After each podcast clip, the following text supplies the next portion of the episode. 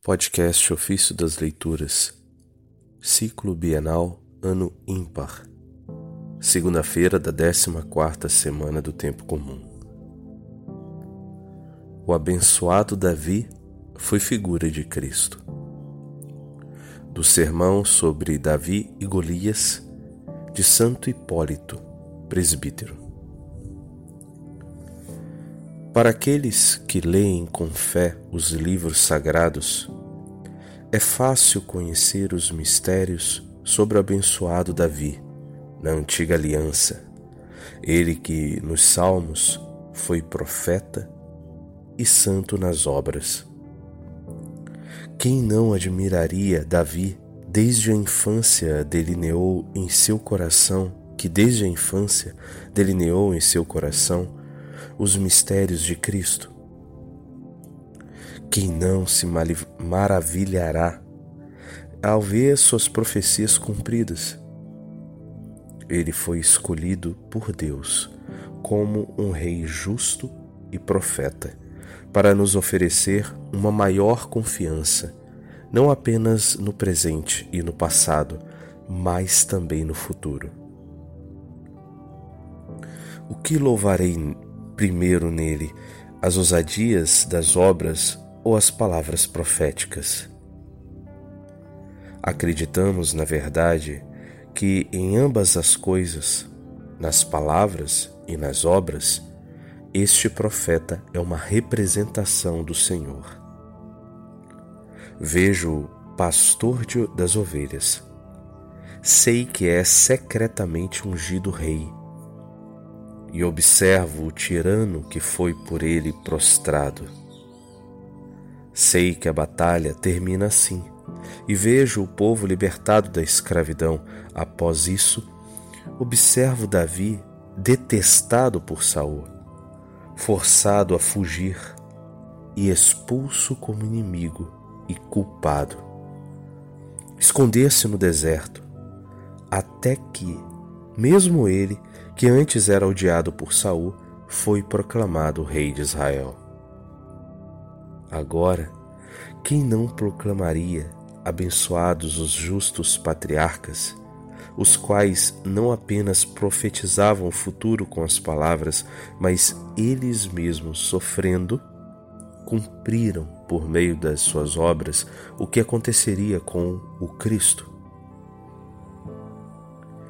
E nós devemos entender, na realidade, o que nos foi proposto, aquelas coisas que foram manifestadas espiritualmente com palavras e obras aos abençoados profetas.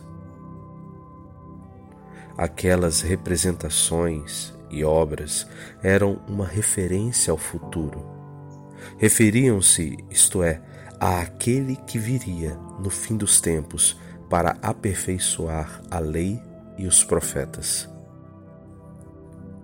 Veio ao mundo para ensinar a justiça, manifestando-se a nós por meio do Evangelho. Ele que dizia: Eu sou o caminho, a verdade e a vida.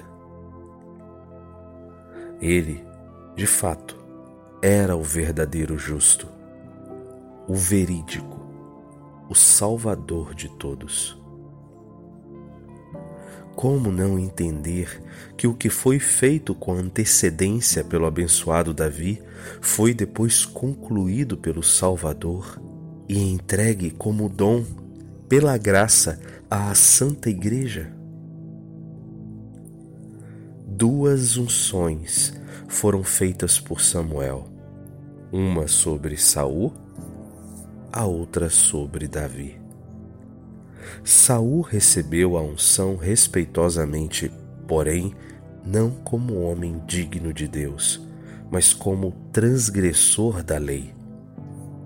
E o Senhor o pôs com desdém, como um opressor daqueles que haviam rogado por um rei. Da mesma forma, Herodes, homem transgressor da lei, reinava sobre homens pecadores.